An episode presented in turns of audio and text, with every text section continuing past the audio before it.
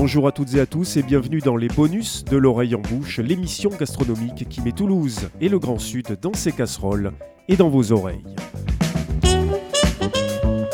Les 11 et 12 juin 2023 se tenait à Albi la deuxième édition du Salon Contraste, le salon des vignerons nature du Sud-Ouest, organisé par l'association Terre de Gaillac. Au programme, près de 80 domaines représentés, allant du Pays Basque jusqu'au mont de l'Aubrac, du Comminges jusqu'aux confins du Marmandais. Si vous avez écouté notre 111e émission, vous avez forcément constaté que l'oreille en bouche a largement couvert cet événement et pas simplement pour y goûter des vins et y réaliser des interviews avec des vigneronnes et des vignerons, mais aussi pour y suivre de façon assidue les trois masterclass, rencontres et conférences qui se sont déroulées tout au long du salon. Alors, pour offrir une séance de rattrapage à celles et ceux qui n'ont pas pu assister à ces rendez-vous, L'oreille en bouche vous propose de les écouter en bonus dans leur version intégrale, y compris avec les interventions du public. La deuxième de ces trois rencontres avait pour titre In vino femina, les tribulations d'une femme dans le monde du vin, qui est le titre même de l'ouvrage de la sommelière Alessandra Fotorino.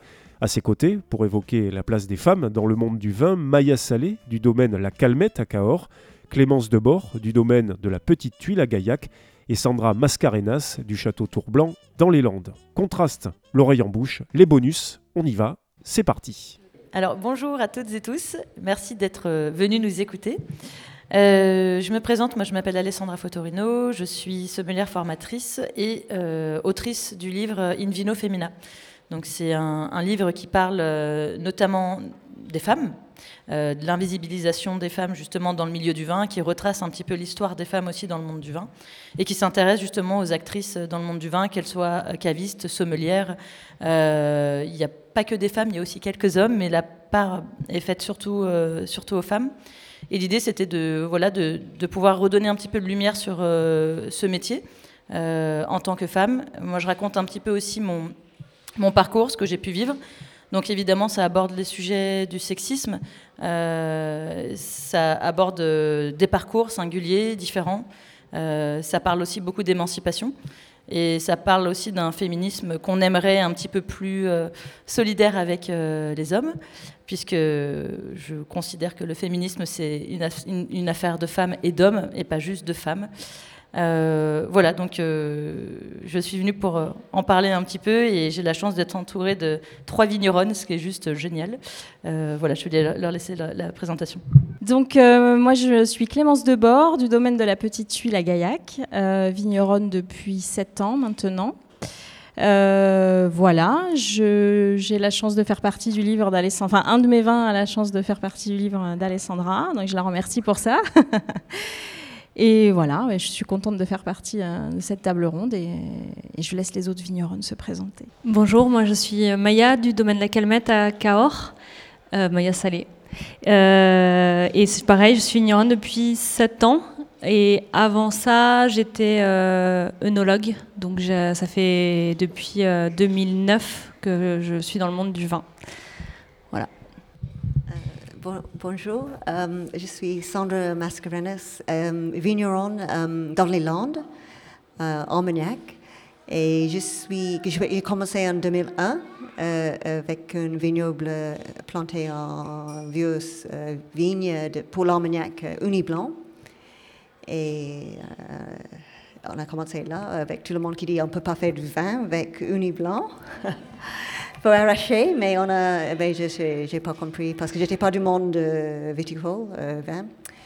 Et on a, euh, je pensais qu'on peut faire du bon vin avec des vieilles vignes. Et on a commencé comme ça. Et on arrive maintenant avec un produit assez intéressant, j'espère. Je, propose qu'on parle un peu de nos parcours chacune. Et l'idée, c'est que chacun, chacune d'entre vous peut nous interrompre et nous poser des questions. Euh, ça sera avec grand plaisir. Euh, l'idée, c'était de parler un petit peu de nos parcours. Le mien est un peu différent puisque je ne suis pas vigneronne, mais euh, moi, j'évolue dans le monde du vin depuis à peu près 15 ans. J'ai commencé par un parcours assez classique, même si j'ai commencé d'abord par la déscolarisation avant de, me rescolariser grâce au vin. Donc moi, le vin, je peux dire, m'a sauvé la vie. Euh, c'est en rencontrant le vin que j'ai su que j'avais euh, un métier plus tard. Et euh, voilà, donc j'ai démarré il y a une quinzaine d'années à l'époque dans la, la, restauration étoilée, donc à l'école Ferrandi, j'ai fait Bernard Loiseau, ces écoles-là. Et la première chose que j'ai intégrée, c'était que j'avais vraiment une toute petite place parce que la grande place majoritaire était prise par des hommes sachants. Euh, et moi, je, sentais que j'en avais pas beaucoup et surtout qu'on m'en laissait pas beaucoup. Euh, du coup, il m'a fallu quand même beaucoup de temps avant d'acquérir un, une pseudo-légitimité. Donc là, c'est aussi ce dont on parle aujourd'hui, c'est de la légitimité. Je sais qu'elle a pris du temps. Moi, je vais bientôt avoir 40 ans. Je me sens beaucoup plus légitime qu'à 20 ans. Mais à 20 ans, ça, a été vraiment très long et très compliqué. Euh, voilà, tout ça pour raconter comment je suis rentrée dans, dans, le milieu du vin, donc à travers la restauration étoilée puis que j'ai quitté pour aller dans plutôt le, côté caviste de la force. Et, euh, c'est en étant caviste et responsable de cave qu'un jour j'ai vraiment compris qu'il y avait du, sexisme aussi beaucoup dans nos milieux. Alors je pense qu'il y en a absolument partout. Et je pense aussi que le sentiment d'illégitimité peut être à la fois féminin et masculin. Mais euh, en étant euh, caviste, et notamment responsable d'une grande cave parisienne, je m'occupais d'une petite équipe de 3-4 personnes. La question qu'on me posait systématiquement en poussant la porte de la boutique, c'était est-ce que je peux parler au patron? Euh, Est-ce que je peux parler aux responsables euh, ils, avaient clairement le même âge que moi. Mais euh, il a fallu insister pour dire bah, le, responsable, c'est moi.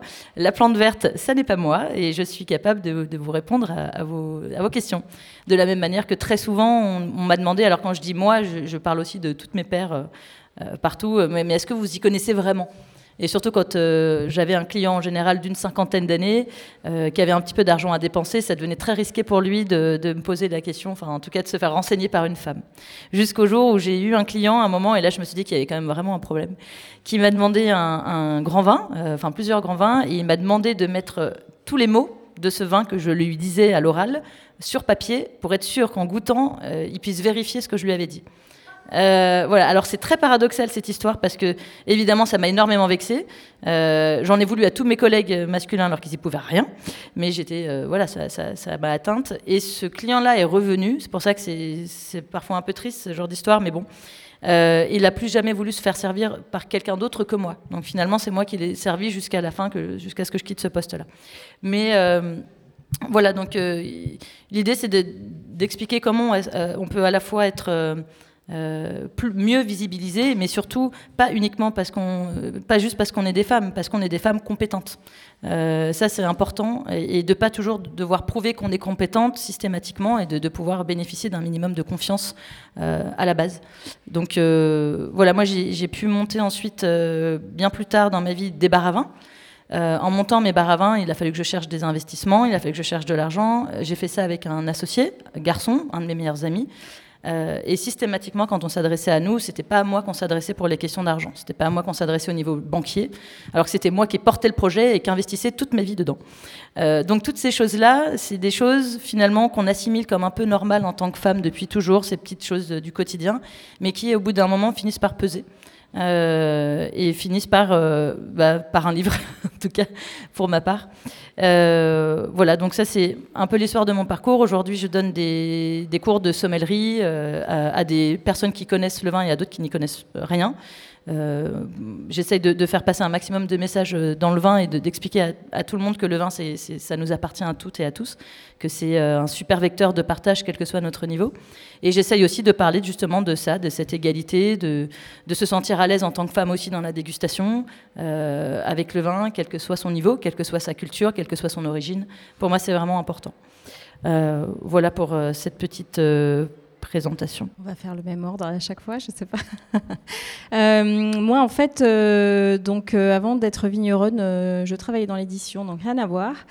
c'est une reconversion professionnelle et c'est un parcours un peu atypique dans le sens où j'ai pas fait du tout de formation diplômante dans le milieu du vin.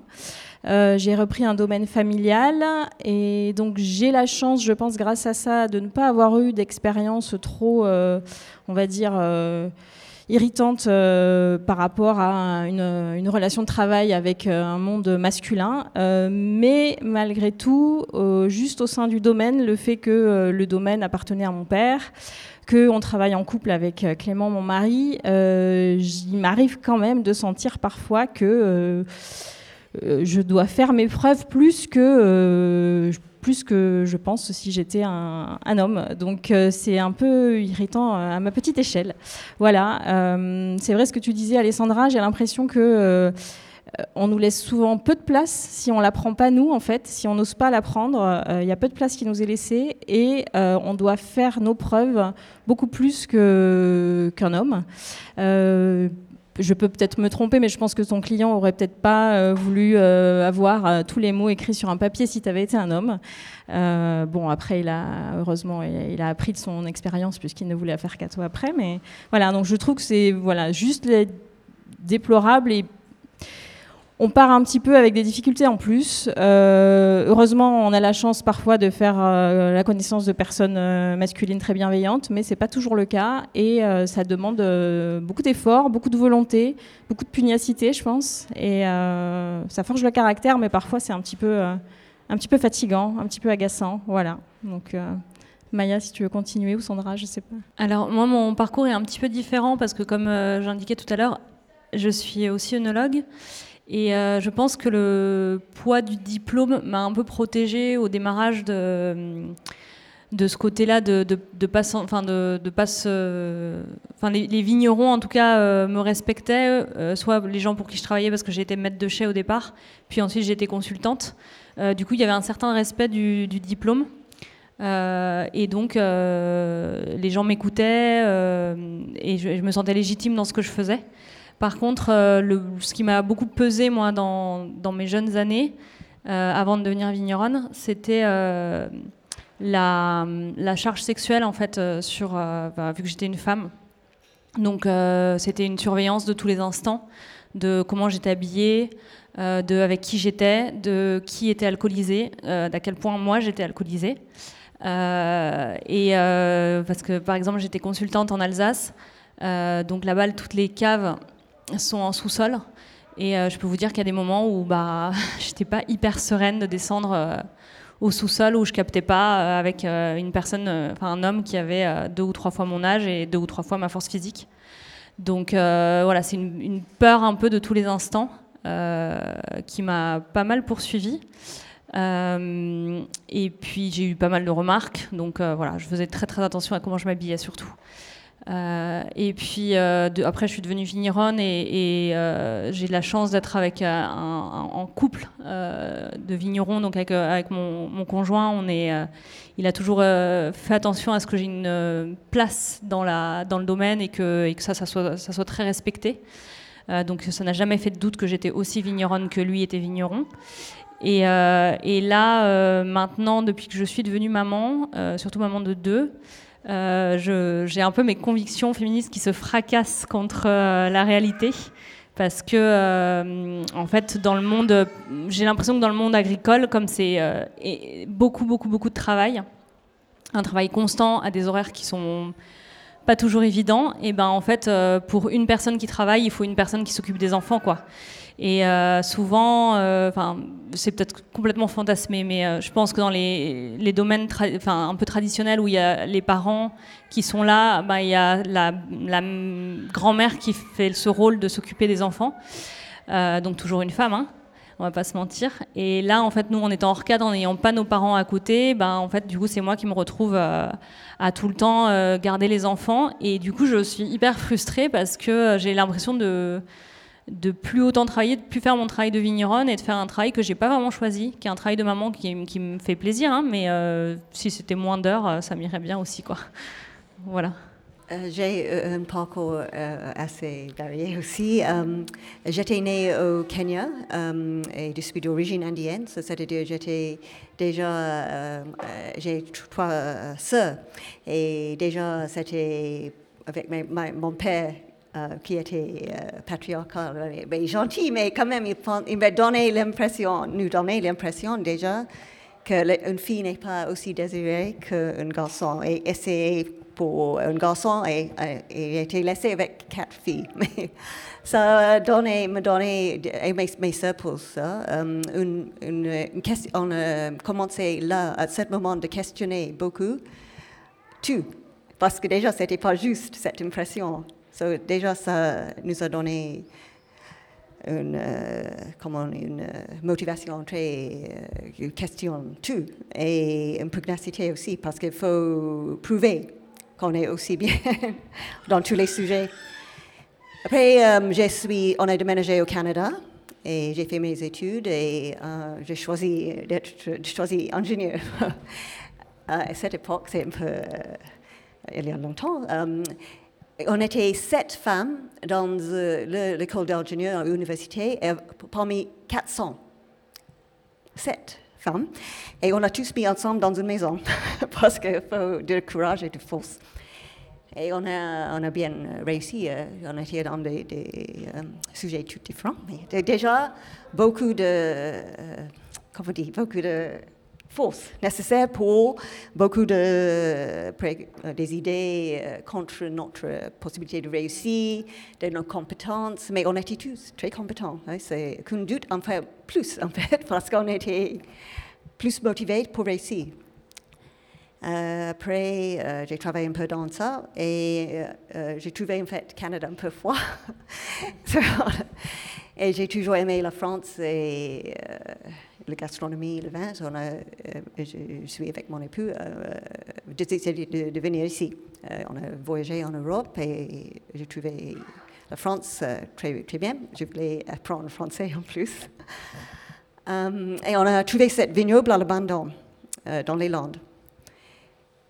Et, euh, euh, et c'est comme ça qu'on a acheté parce que c'était à vendre, c'était pas cher. Euh, et c'est arrivé, on a acheté la maison d'abord et puis la vigne était à vendre. On a dit ok, pourquoi pas. et euh, on avait commencé comme ça, sans rien connaître du tout, sur le sujet. Et on a demandé de, évidemment des conseils des autres, heureusement. Mais j'ai toujours dans, pour la nature, j'aimais beaucoup la nature. Athénée en Kenya avec tous les. J'ai demandé de l'aide de conseils de quelqu'un en biodynamie, en fait, au début, juste en 2001. Euh, Anne Godin, qui était une des pionnières. euh, heureusement, je suis allée là. Parce que j'étais vraiment contre la chimie et tout. Même j'ai fait ingénieur chimie, j'étais pas, c'est pas mon truc euh, de, de faire ce chemin exactement sans penser de la nature, du, you know, Et elle, elle nous a conseillé, non mais c'est pas nécessaire de mettre tous ces produits, comme les techniciens sont venus, ils ont dit il faut mettre tant de kilos et il faut battre tout, et, toutes les maladies. non, j'ai laissé découvrir, je suis dit, faire expérience pour découvrir qu'est-ce que c'est le mildiou. J'ai qu'une idée, mais je vais attendre pour le mildiou, pour arriver, pour savoir quoi faire. Parce que j'étais pas sûre que ça même existait pour, et deux ans, c'était bon. Et après, le mildiou est arrivé. J'ai vu tous les taches huileuses sur les feuilles. Ah, j'ai dit, tout en même temps? Ah, c'est ça le mildiou. Ah, et après, comment, qu'est-ce qu'on fait? Et après, c'était toute une découverte à tous les moments de découvrir comment cultiver la vigne uni blanc. Est-ce qu'on peut faire du vin avec ça? Est-ce qu'on peut faire du bon vin? Et euh, on a rien sûr fait en bio de suite. Le bio naturel, c'est arrivé tout seul. Hein? On a d'abord vendu vendange fraîche après en mou, et après, une fois le négociant ne pouvait pas prendre tout le mou, il a dit euh, on va garder dans ses anciennes cuves en ciment 500 hectos, mais on avait un petit peu, un petit flaque au fond, et ça est devenu 20 tout seul. Oui, c'est pas, pas difficile, pas nécessaire d'investir. Ok, j'ai dit ok, fin, ok, on a acheté quelques cuves, petites cuves en inox, 50 hectolitres, au milieu de ces cuves en 500 hectolitres. Et ça a commencé comme ça, le vieux naturel, le pressurage, grappe entière et vieillissement en bouteille après. Euh, je ne sais pas, avant de continuer, est-ce que vous avez des questions? Est-ce que ça... N'hésitez pas, en tout cas, si vous voulez intervenir. Euh, du coup, je vais essayer de rebondir euh, spontanément sur ce que j'entends. Du coup, euh, lorsqu'on a fait ce livre In Vino Femina avec euh, l'illustratrice Céline Pernaud-Burlet, qui a fait ce livre avec moi, c'est justement pour retracer un petit peu ce que j'entends là ce soir. C'est euh, comment avoir sa place et comment avoir un sentiment de légitimité tout en étant femme et avec toutes les difficultés que ça implique. Et c'est vrai que au final, j'entends souvent, il a fallu que je travaille beaucoup plus Euh, moi, ce qui, ce qui, a été mon cas en tant que sommelière et puis caviste, il a fallu que je travaille beaucoup plus pour prouver finalement que j'étais à la hauteur et pas, à un seul moment je me suis dit mais je travaille suffisamment, pourquoi je me prends la tête? Moi, j'ai toujours eu cette culpabilité de ne pas faire assez et pas suffisamment pour être euh, considérée comme euh, aussi valable entre guillemets qu'un homme.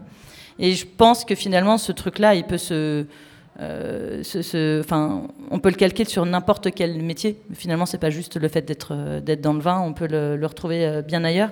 Mais c'est vrai que je le retrouve aussi beaucoup chez les vignerons et qu'il y a, il y a quand même des choses qui changent un petit peu. On en parlait tout à l'heure, toutes les quatre. C'est que moi, j'ai grandi dans un univers où le vin était principalement masculin. C'était extrêmement rare pour moi de rencontrer des vignerons, voire inexistants. Surtout il y a 15 ans, je ne rencontrais que des hommes. Et au-delà de ça, sur les bouteilles, sur les domaines, euh, soit c'était euh, domaine machin, euh, vigneron, monsieur machin, mais c'était jamais les femmes. J'ai très rarement vu à l'époque de, de, vignerons qui étaient notés sur les femmes, à, part des femmes qui sont là depuis très longtemps et qui ont fait beaucoup de boulot, comme Marlène Soria, par exemple, dans le Languedoc, qui a été une précurtrice, enfin en tout cas de beaucoup de, choses. Mais voilà, ça a toujours été une histoire de se valoriser par le travail pour être légitimé par les hommes. Euh, alors, je ne sais pas si aujourd'hui on, en ressort encore complètement, parce qu'il y a aussi un phénomène où on parle beaucoup de ça, de, sexisme, de féminisme euh, et tous ces, sujets dont on peut s'emparer. Mais euh, en tout cas, aujourd'hui, on a la chance de pouvoir en parler. On a la chance de pouvoir se retrouver toutes les quatre et de pouvoir discuter avec vous, notamment de ce, type de sujet.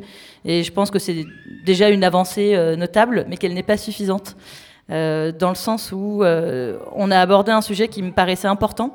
Il y a quelques semaines, je, discutais avec des ouvrières agricoles et, euh, je leur demandais justement avec des journalistes qui étaient présentes. Moi, je suis pas journaliste, et je leur demandais si elles avaient des problèmes avec les, justement bah, les tracteurs, les gants, les choses comme ça. Et les réponses étaient incroyables. C'est-à-dire que ça dénote réellement de ce qui se passe concrètement. C'est-à-dire que là, nous, on va vous parler de visibilisation, de choses comme ça. Mais si on parle de vignes et de travail concret dans les vignes, euh, il y a des, ben, des réelles choses à dire sur euh, comment est-ce qu'on emprunte les engins, est-ce que les gants sont à notre taille, est-ce que c'est facile de trouver des choses comme ça? Et, et là, c'est beaucoup plus compliqué. Je vous laisse en parler, vous serez mieux placé que moi. Oui, très basiquement sur la taille des gants, par exemple, c'est toujours un peu compliqué. Mais c'est vrai que ça montre que euh, ben, la majorité, parce qu'il y a aussi une majorité d'hommes euh, dans le monde du vin actuellement, mais la majorité des choses sont pensées quand même euh, par les hommes pour les hommes. Et ça peut être compliqué parfois pour certaines choses d'avoir des outils de, de travail adaptés. Euh, Maya, tu nous en parlais euh, tout à l'heure euh, pour le tracteur, je crois. J'ai pas mal d'exemples. Il y, a le tracteur. Bon, le tracteur, pour ceux qui n'ont pas l'habitude, enfin nous, nous, en tout cas, quand on s'est installé, on n'avait pas, beaucoup d'argent, donc on a acheté un tracteur d'occasion où le relevage pour venir atteler les outils, bah, ça marchait pas des masses. Donc bah, il fallait y aller à coups de marteau, en secouant, en soulevant à moitié les outils qui sont hyper lourds. Enfin, moi, c'était quasiment impossible.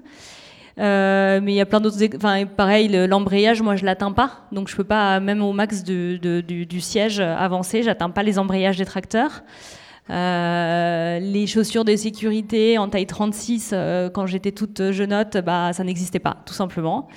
voilà, il y, a plein d'exemples comme ça. Un, truc tout bête, mais les, vêtements de travail pour les femmes enceintes, euh, je crois qu'il y a eu un modèle euh, qui. moi, j'ai eu ma première fille il y a 4 ans et ça n'existait pas. Et depuis maintenant, il y a un ou deux modèles qui existent et qui coûtent euh, genre 120 euros le modèle. Et, voilà, la maternité, d'être enceinte avec des vêtements de travail.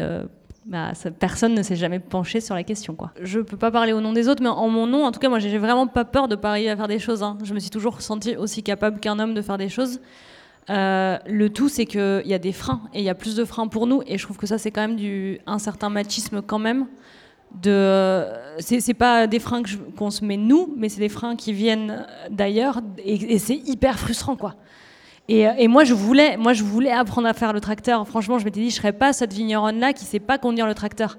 Et je me suis retrouvée avec vraiment physiquement euh, une impossibilité de le faire parce que vraiment il fallait que je, me mette debout sur l'embrayage euh, et, bon maintenant il y a un, nouveau tracteur, on a un nouveau tracteur euh, à, truc électronique là je pourrais je pourrais apprendre et je voudrais apprendre et, d'ailleurs c'est un truc que j'ai souvent dit je, veux apprendre à conduire le tracteur quoi parce que j'aime pas ça hein, mais mais je veux quand même le faire. après, aux femmes aussi de déconstruire tout ce qu'on leur a inculqué depuis qu'elles sont petites, que les garçons sont plus forts, savent mieux faire. Il y a une question aussi, enfin dans nos cas peut-être, mais il y a peut-être des cas certains où euh, c'est pas tant la place qu'on veut prendre, c'est la place qu'on nous laisse aussi. Et en fait, euh, dans certains cas, c'est plus compliqué aussi pour euh, certaines femmes de prendre leur place. mais il y a toujours, je trouve, quelque chose de pernicieux. alors c'est peut-être quand moi, je parle de mon expérience, nous, on travaille en couple, mais il y a un, glissement qui se fait très facilement et de pernicieusement euh, pernicieusement, je ne sais pas si ça existe, mais bref, euh, euh, où on se retrouve vraiment, si on n'est pas vigilant à se dire, attends, là, on, remet tout à plat, qu'est-ce que tu fais, qu'est-ce que moi je fais, il faut qu'on remélange tout ça c'est très facile de glisser vers bah, toi, tu as l'habitude et c'est plus facile physiquement pour toi de conduire le tracteur. Bon, bah, fais-le parce que moi, j'ai un truc à faire au bureau. Et finalement, euh, moi, euh, voilà, je trouve que ce glissement-là est, très, arrive très facilement et il faut en fait être vigilante parce que sinon après on se retrouve dans des situations qu'on qu'on s'était promis euh, de ne pas connaître en fait, c'est ça. Ben, tu vas nous dire, Charles, ce que les hommes en pensent, viens. Je te tends le micro. Ouais, non, alors du coup, moi j'avoue, j'ai pas les mots parce que je trouve ça très drôle. Les hommes, ils sont au fond pour une fois. ils réagissent, ils savent pas trop comment. Ils ont tous les bras croisés à peu près. Euh, je trouve ça assez vraiment, euh, c'est très drôle d'évoquer ces sujets-là ouvertement, d'en parler. De, ça fait vraiment plaisir de voir que du coup euh, ça interagit et que vous vous sentez hyper investi de ce, genre de choses. Enfin, honnêtement, oui, c'est une préoccupation qu'il faut avoir. Moi personnellement, je me pose pas la question parce que du coup, ce que j'ai expliqué, je vis avec un homme et du coup, bah, du coup, c'est, on fait comme ça vient en fait. chacun sa part, chacun son truc. Et moi, quand j'en ai marre du tracteur, c'est quelqu'un d'autre qui le prend, mais du coup, c'est pas une femme, c'est vrai. Mais en vrai, enfin, moi, je n'aime pas ça. Il y aurait quelqu'un qui sera là pour le faire à ma place. Euh, une femme qui a envie de le faire mieux et qui apprendrait, euh, avec grand plaisir, tu vois. Je sais pas. Après, honnêtement, de voir toutes les réflexions qui naissent, c'est ça qui est très beau en fait, de voir euh, exactement la déconstruction des modèles, c'est hyper important, je pense. Après, enfin moi quand je vois Amandine, enfin voilà, je vois toutes là, je vous connais toutes, je trouve ça fascinant. Marine qui est arrivée, qui a fait son chemin, Laurette qui est en train de reprendre sa place, Lily qui découvre l'univers, enfin tout en fait, je trouve ça fascinant en fait. Euh, et en même temps, exactement la légitimité. en fait, qu'est-ce que ça veut dire? Simplement, tu fais les choses, tu sais, tu as, intégré. Pourquoi tu dois prouver que tu sais mieux que quelqu'un d'autre? En fait, ça, c'est absolument pas normal. Point. Pourquoi un mec, c'est ça, qui va boire des coups, ouvrir plus fort euh, sa bouche, euh, aurait plus raison qu'une nana qui a vraiment fait le boulot, qui a fait l'approche, qui a construit son truc et qui va te présenter la, une, sorte de vérité absolue, entre guillemets, et qui est incontestable. Voilà, moi, je, moi, voilà, je pense qu'il faut vraiment arrêter de se dire, est-ce que je dis, hein, je, caricature, hein, mais on dit le vigneron, il est dans ses vignes, etc. Ce qu'on disait tout à l'heure, un vigneron, c'est vigne puis euh, boire des coups. Mais euh, tous ceux qui sont gros bedonnants, euh, c'est des gestionnaires d'entreprise, ils vont plus à la vigne en fait à un moment. Donc, alors que derrière, il y a plein de petites mains qui peuvent être des femmes ou des hommes d'autres. En fait, faut arrêter de se dire vigneron, enfin vigneron, d'ailleurs vigneronne, en fait, on sait pas. Tous ces mots-là, faut les réapprendre. Alors après, certaines mesures exactement, enfin tout, deux poids deux mesures, chacun s'adapte, mais en fait il n'y a, pas plus de légitimité à dire je suis une femme, euh, enfin je vais m'occuper du foyer et je suis un homme, je vais m'occuper. Et après du coup, pardon, je, continue juste le fil sur la maternité. Parce que c'est là, on est en pleine génération tous les copains, euh, et les copines commencent à avoir des enfants. Et en fait, j'en ai plein, du coup, des femmes un peu comme vous, très combattantes, qui se disent, en fait, euh, je veux revenir dans l'entreprise, je veux prouver que je suis toujours capable de prendre les décisions horribles qui euh, gouvernent le monde, etc. Mais en fait, je me dis, est-ce que à un moment, euh, justement, la sagesse, c'est pas, enfin, je parle pas pour la femme, mais en fait même pour l'homme. C'est-à-dire qu'en fait, est-ce que c'est pas plus beau de, enfin pour ceux qui bossent dans des grosses boîtes, euh, prendre des décisions qui continuent à détruire le monde euh, dans l'écologie, euh, pseudo-écologie? En fait, est-ce que c'est pas créer la vie, générer quelque chose, transmettre des valeurs, etc. qui vont pas sauver le monde, plutôt que se dire je vais continuer à être dans le top 10 de mon entreprise qui est dans le 440 et qui va permettre de prouver que je suis plus forte qu'un homme?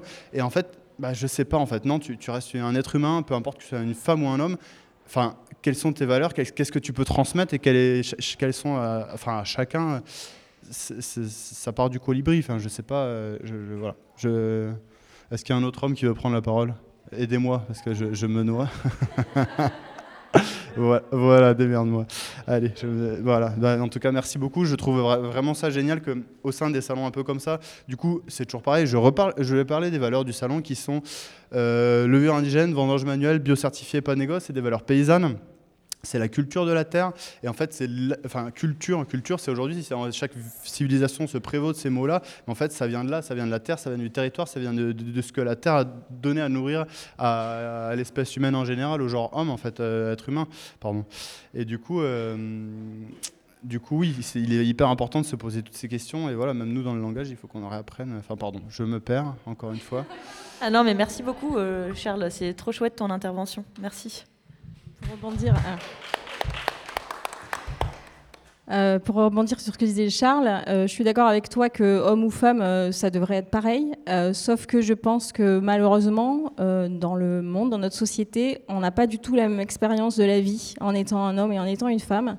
Et pour être maman aussi, d'une fille et d'un garçon, du coup, c'est questionnant tout ça, de se dire justement on voudrait transmettre les mêmes, enfin que nos enfants aient les mêmes valeurs et qu'il n'y ait plus cette distinction euh, de genre euh, dans la société. Euh, ça avance, malheureusement je pense que c'est encore assez prégnant et, ça va prendre du temps, mais, mais le fait qu'on se questionne sur tout ça, notre expérience de vigneronne, c'est aussi dans l'idée de transmettre et ce qu'on va transmettre à nos enfants et essayer de de faire en sorte que les choses soient plus faciles pour nos filles et aussi que nos garçons soient plus euh, euh, conscients de, des privilèges que la société leur, euh, a, enfin, a donné aux hommes depuis très très longtemps.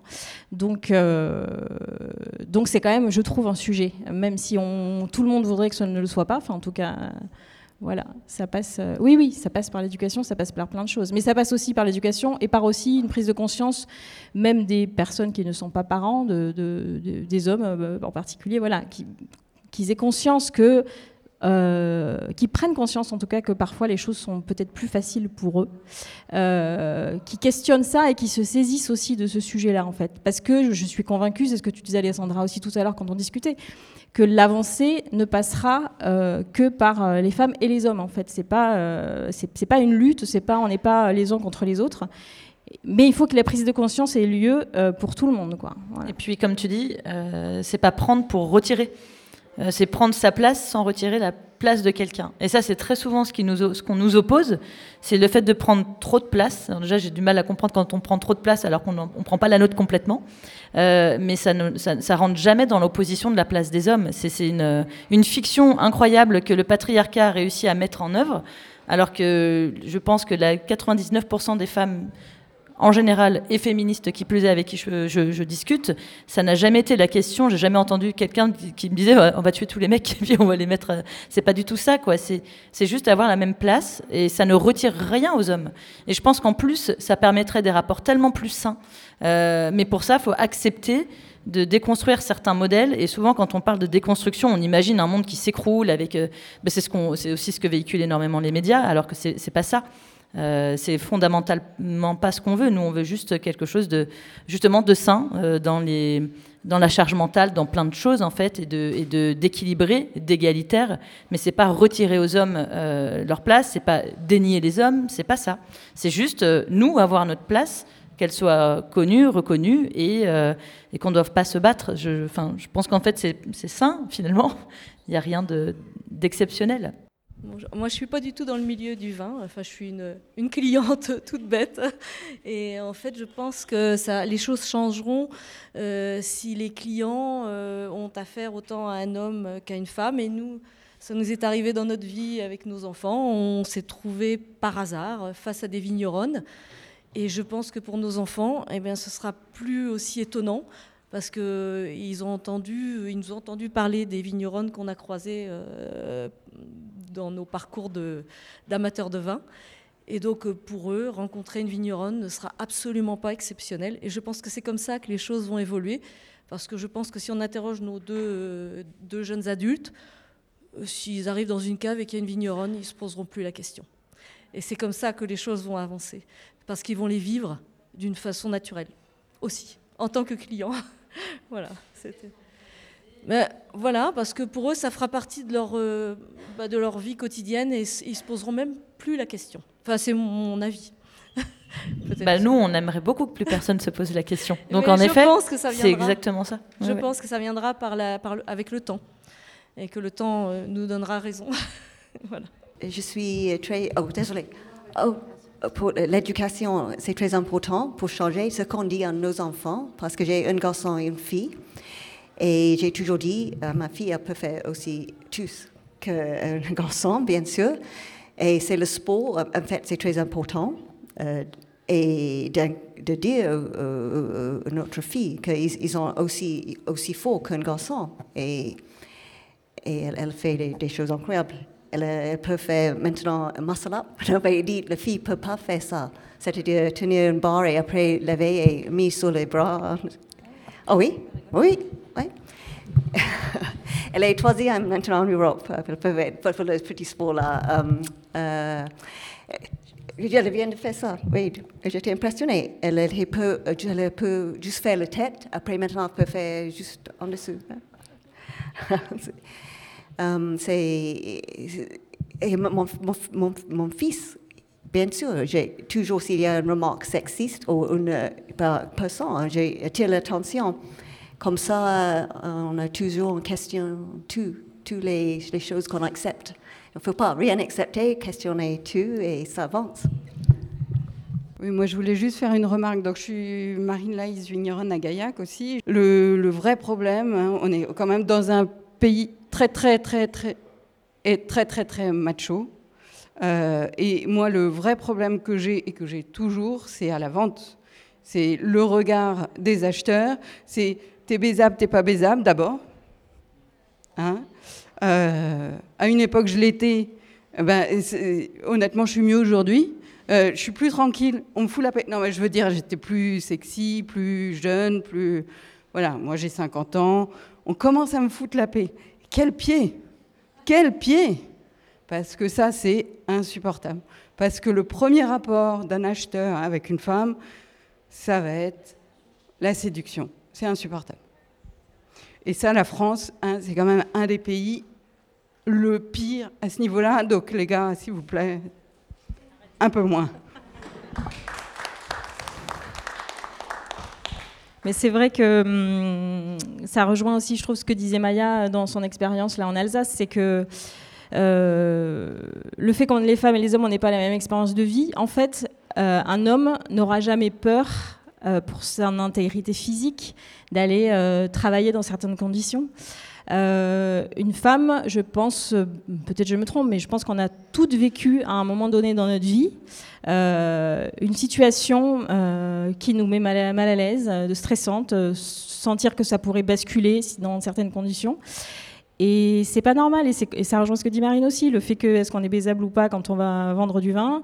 Euh, en fait, un des gros problèmes aussi de tout ça, c'est que les femmes euh, sont encore euh, beaucoup, enfin ça commence à aller mieux, mais espérons que ça continue sont quand même beaucoup considérés comme des objets sexuels avant tout. En fait, euh, il y a la question de la sexualité qui vient euh, en premier, et ça biaise en fait tout le rapport euh, entre les hommes et les femmes. Enfin, pour les hommes hétérosexuels, bien sûr, mais voilà, ça biaise le rapport dès le départ, en fait. Voilà, et ça, c'est vraiment dommageable, et je pense que ça un poids énorme euh, dans, euh, dans, notre, quotidien euh, et que ce soit voilà, professionnel aussi quand on va du vin. Et il faudrait que ça change vraiment ça. Moi, j'extrapole un peu parce que il y a plein de choses qui me sont venues quand, pendant que vous parliez.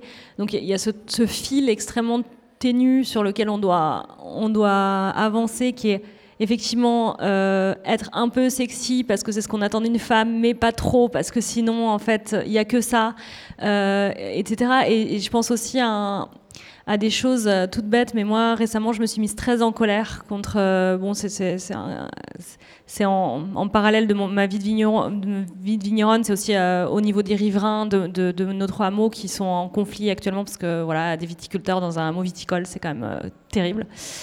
Euh, et en fait, euh, on m'a dit euh, ouais, mais il faut pas que tu te mettes en colère parce que parce que quand tu te mets en colère, enfin parce que quand tu es en colère, c'est agressif. Bah ouais, en fait, en fait, je suis en colère, donc oui, je suis agressive.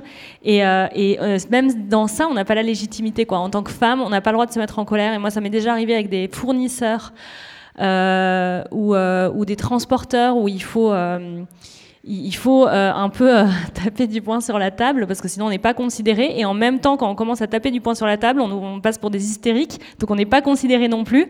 Et on se dit mais à quel moment en fait je suis euh, bah, légitime à, marquer que là je, ne suis pas contente de, du traitement qu'on me fait quoi. Oui, ce que tu dis, c'est tout à fait ça. C'est-à-dire que c'est comme beaucoup de choses, d'ailleurs, je vais le transposer sur autre chose, mais quand un homme se met en colère, il y a quelque chose de viril. Quand une femme se met en colère, elle est hystérique. Et c'est insupportable et c'est épuisant parce qu'une femme va se mettre en colère, mais évidemment, on n'a pas la voix grave, on n'a pas plein de choses, donc euh, ça va pas porter de la même manière, mais c'est la même intention et, la même, et ça, n'est pas de l'hystérie. Mais euh, c'est sûr que c'est pas viril dans l'esprit de, des gens. Euh, mais au final, ça se transpose sur plein de choses. Tout à l'heure, on a eu très rapidement, alors je rentrerai pas là-dedans parce qu'après on peut encore partir pour une heure, mais sur l'alcool, sur une femme qui boit et un homme qui boit. En fait, on peut transposer plein de modèles finalement comme ça, où de toute manière, nous, ça sera vraiment très bizarre, alors que pour les hommes, ce sera de toute manière acceptable. Et c'est ce problème-là, c'est de, de, rendre acceptable aussi des comportements comme une femme, oui, peut être agressive, une femme en colère, une femme blessée, euh, quelle que soit la, raison, on, peut être agressive, on a le droit de l'être à des moments. Euh, ça ne doit pas faire de nous des, hystériques. Enfin, ça, n'est pas... Même ce mot hystérique, il est tellement fort. Euh, on ne dira jamais à un homme, même un mec qui est en train de frapper un autre sur un bout de trottoir, on ne dira jamais qu'il est hystérique. on va lui dire bah, arrête maintenant, calme-toi. Mais euh, voilà, c'est vrai que ça serait bien qu'on ait exactement le même, traitement par rapport à ça. Bon, on a beaucoup parlé. Euh, est-ce qu'il y a des personnes qui veulent réagir encore ou poser des questions peut-être? Alors, elle n'a pas perdu, je vais faire hyper attention à ce que je dis, elle n'a pas perdu euh, ce qu'elle a dit a été reconnu comme valable par rapport à la personne. Alors, on est en train de parler de l'histoire d'Isabelle Perrault, c'est ça?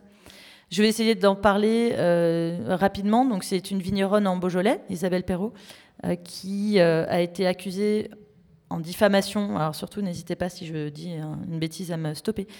par un vigneron de Loire qui s'appelle donc Sébastien Riffaut. Parce qu'il aurait supposément donc agressé des femmes depuis longtemps, euh, harcelé aussi, dans ses déplacements vignerons. donc Isabelle a mis en avant la parole de ces femmes qui donc l'ont accusé. On s'est rendu compte qu'il n'y en a pas eu une, ni deux, ni trois, mais beaucoup. et donc elle a porté cette parole publiquement. Il y a eu un procès. Elle est condamnée aujourd'hui à payer 29 000 euros pour diffamation.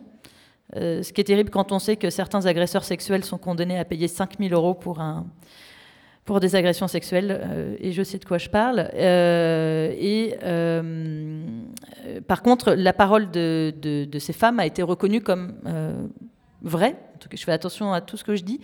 Mais ce qui est terrible, c'est que là, il y a vraiment un deux poids, deux mesures. Donc, il est en effet reconnaissable possiblement que, ces femmes disent la vérité sur des agressions sexuelles, mais que le fait de ne pas avoir dit euh, par Isabelle Perrault que c'était euh, supposé, probable, euh, ça, ça vaut 29 000 euros. Voilà. Donc, et ça, c'est terrible parce que ça nous envoie un message qui veut dire allez-y, parlez, mais vous en paierez les conséquences.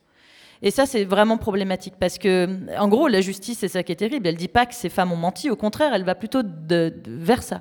Mais il euh, bah, fallait faire attention à ce qu'elle disait, donc ça fait 29 000 euros. Alors que des agresseurs, et je peux le dire concrètement pour le vivre malheureusement dans ma famille et, auprès d'autres personnes, euh, peuvent payer beaucoup moins que ça euh, pour avoir fait un acte d'agression sexuelle. Voilà. Qui t'a pas payé du tout parce qu'on a toutes très peur de parler. Donc ça encourage absolument pas les femmes de parler, et puis ça encourage aussi des, hommes, je dis bien des hommes et non pas les hommes, à avoir des comportements euh, comme, comme ce que lui a aujourd'hui. Donc c'est vrai que je dois reconnaître qu'on était beaucoup à avoir été euh, très triste euh, en apprenant cette nouvelle. Donc moi ça m'a abattu, hein. clairement je me suis demandé à quoi ça servait d'écrire un bouquin. À quoi ça sert tout ça, mais je suis sûre que ça sert finalement quand j'y pense, parce que j'y crois, j'ai de l'espoir et je pense que ça nous permet aussi de, tenir et de faire des choses et que et on est beaucoup à avoir l'espoir que ça puisse changer. Mais ça demande beaucoup de courage, beaucoup d'abnégation euh, et puis beaucoup d'espoir. Ça s'entretient. Voilà. Et puis je pense aux générations d'après. Je pense à nos enfants. Moi j'ai un petit garçon de 3 ans et demi.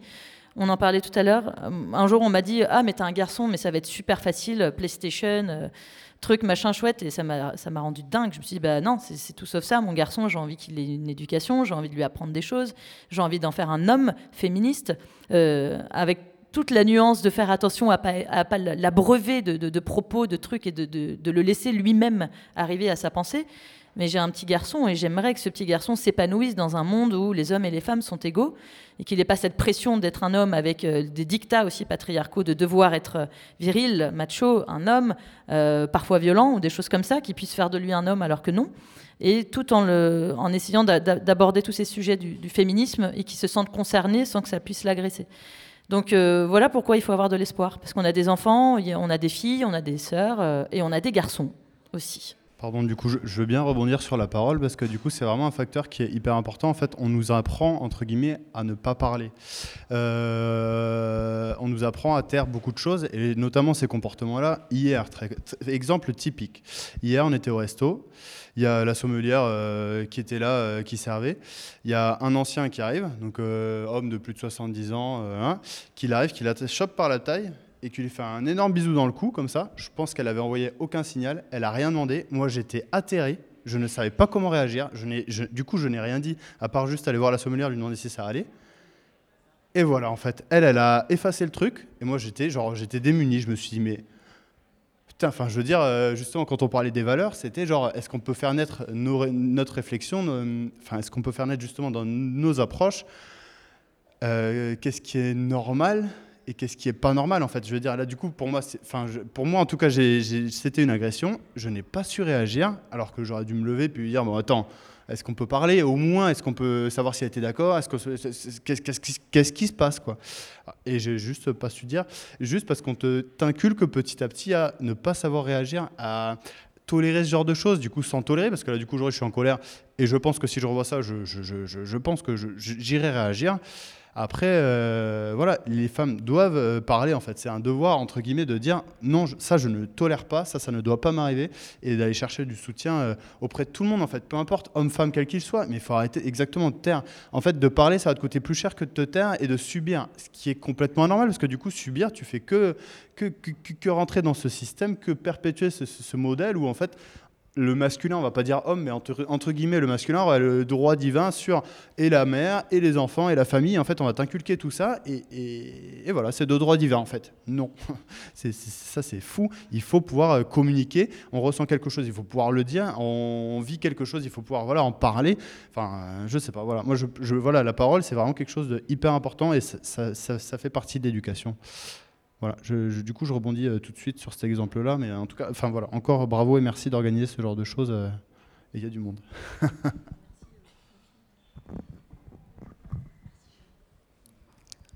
Euh, oui, du coup, c'est vrai que l'exemple que tu as soulevé, Charles, est assez représentatif. tu as raison, c'est aux femmes de parler, mais je pense aussi que tu le dis toi-même, tu n'as pas, pas su comment réagir et tu n'as pas osé dire, mais en fait, je pense que c'est aussi aux hommes d'apprendre à réagir dans ce genre de situation, en fait. Parce que euh, même quand une femme réagit, euh, souvent ça va être minimisé, en fait. Tu vois, si elle avait réagi, je pense que oui, il aurait peut-être dit, euh, je ne sais pas de qui tu parles exactement, mais bah c'est rien, on rigole, c'est pas grave. En fait, c'est ça à quoi on se confronte en général. Et au bout d'un moment, euh, le manque de soutien euh, autour de nous euh, fait que au bout d'un moment, tu t'arrêtes de parler puisque tu sais qu'il ne va rien se passer en fait. Donc voilà. Donc c'est aux femmes de parler et aux hommes aussi de, de se rendre compte de ça et d'oser. parce que c'est vrai que on en parlait tout à l'heure entre nous. En fait, on a du mal à bien comprendre. Enfin, je pense que c'est compliqué aussi pour de s'opposer en fait à un groupe. Euh, là, toi hier, tu aurais, été le seul à réagir. Euh, ça aurait été peut-être euh, non, je sais pas, mais si tu avais été le seul à réagir, voilà, ça aurait peut-être été inconfortable pour toi. Enfin, il faut aussi avoir l'aplomb de, de, réagir en face d'un groupe. Donc, il faut que les femmes osent le faire, il faut que les hommes osent le faire. C'est, pas toujours facile, évident, mais ça, on passera par là. Enfin, je pense que les améliorations, on passeront par là, quoi. Juste voulais dire que des fois, si on euh, prend l'étape de, dire quelque chose, il y a une punition.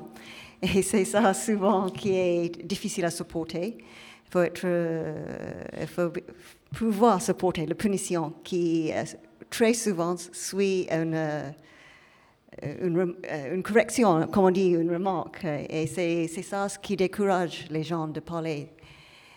c'est cette punition d'avoir parlé. Oui, moi, il y a un, sujet qui me, qui m'embête toujours un petit peu quand on parle de féminisme, c'est toute la charge mentale qu'on rebalance sur les femmes. Euh, c'est-à-dire que c'est notre devoir de parler, c'est notre devoir d'éduquer nos fils, euh, c'est notre devoir de d'éveiller de, les consciences, mais je pense qu'il y a aussi euh, les gens peuvent faire la moitié du chemin aussi quoi, les autres et les hommes comme les femmes, hein, parce que on est tous, euh, on est tous issus du patriarcat, on subit tous euh, des injonctions. Les hommes aussi payent le tribut du patriarcat, que ce soit dans l'injonction à la virilité, euh, dans l'injonction à boire. Moi, personnellement, si je dis que j'ai pas envie de boire à une soirée, on m'embête pas. Par contre, si mon conjoint dit qu'il a pas envie de boire à une soirée, on le traite de petit noir d'oiseau. pas très sympa pour les hommes. Euh, donc en fait, on est, euh, on a tous des choses en nous et en fait, il faut que chacun fasse euh, la moitié du chemin et c'est pas une personne. En fait, c'est pas c'est pas individuel en fait cette problématique. C'est collectif, ouais. Et on, en, parlait tout à l'heure, ce, truc de dire aussi on va bien éduquer nos enfants. Moi, j'ai très envie de bien éduquer mes, mes enfants. J'ai une fille et un garçon. J'essaie de les éduquer à peu près pareil avec aussi tous les biais que ça comporte, parce qu'on en a tous. Euh, voilà, ma fille, je pense qu'elle sait déjà ce que ça veut dire patriarcat à 4 ans. Euh, mais, euh, mais on n'est pas tout seul à éduquer nos enfants, en fait. Et, il ne faut pas qu'on soit tout seul à éduquer nos enfants. Et, et n'oubliez pas que c'est souvent la charge des mères d'éduquer des enfants, donc c'est encore plus de boulot pour les femmes, quoi. Donc moi, moi, je suis un peu vigilante avec euh, ce truc-là de dire euh, c'est enfin c'est aux femmes de faire ci, c'est aux femmes de faire ça. Enfin là, clairement, Isabelle Perrault a parlé et elle s'est pris 29 euh, 000 euros dans, dans la face. Donc c'est bon, c'est bien de, dire c'est son devoir, mais justement, elle, avait embrassé ce devoir-là de avec son, son, compte Instagram de d'offrir un espace de parole aux femmes. C'est Paye ton pinard. Ouais, il, y a une, il y a une tribune qui existe où tout le monde peut signer quel que soit euh, homme, femme, dans le vin, pas dans le vin, euh, que je vous conseille de signer pour celles et ceux qui sont intéressés, c'est dans Libération. On peut la signer encore maintenant. Et on peut aussi adhérer à l'association d'ailleurs pour soutenir financièrement euh, voilà, ce combat-là. Donc voilà, il faut soutenir surtout. Voilà, il faut, faut faire la, moitié du chemin aussi. Je pense qu'on a dit pas mal de choses. Peut-être que certaines ou certains ont encore des choses à dire. Bon, on espère que ce sujet euh, vous intéresse et que en tout cas que vous pouvez vous sentir euh, euh, concerné par ça. voilà, on a essayé de parler de notre quotidien, de, ce qu'on pense et, on, espère que, ça plantera des petites graines, même si elles sont petites, qu'elles pousseront. Voilà, vous venez d'écouter la deuxième des trois rencontres qui se sont déroulées les 11 et 12 juin 2023 dans le cadre du salon Contraste, le salon des vignerons nature du Sud-Ouest organisé par l'association Terre de Gaillac. Si ce bonus vous a plu, n'hésitez pas à nous le faire savoir en vous abonnant au compte Instagram de Contraste, de Terre de Gaillac et de l'oreille en bouche et n'hésitez pas surtout à le faire écouter autour de vous. Vous pouvez également écouter ou réécouter la 111e émission de l'oreille en bouche, précisément consacrée à la deuxième édition du Salon Contraste, et écouter bien évidemment les deux autres bonus tirés de cet événement. Merci pour votre fidélité et à très vite dans l'oreille en bouche.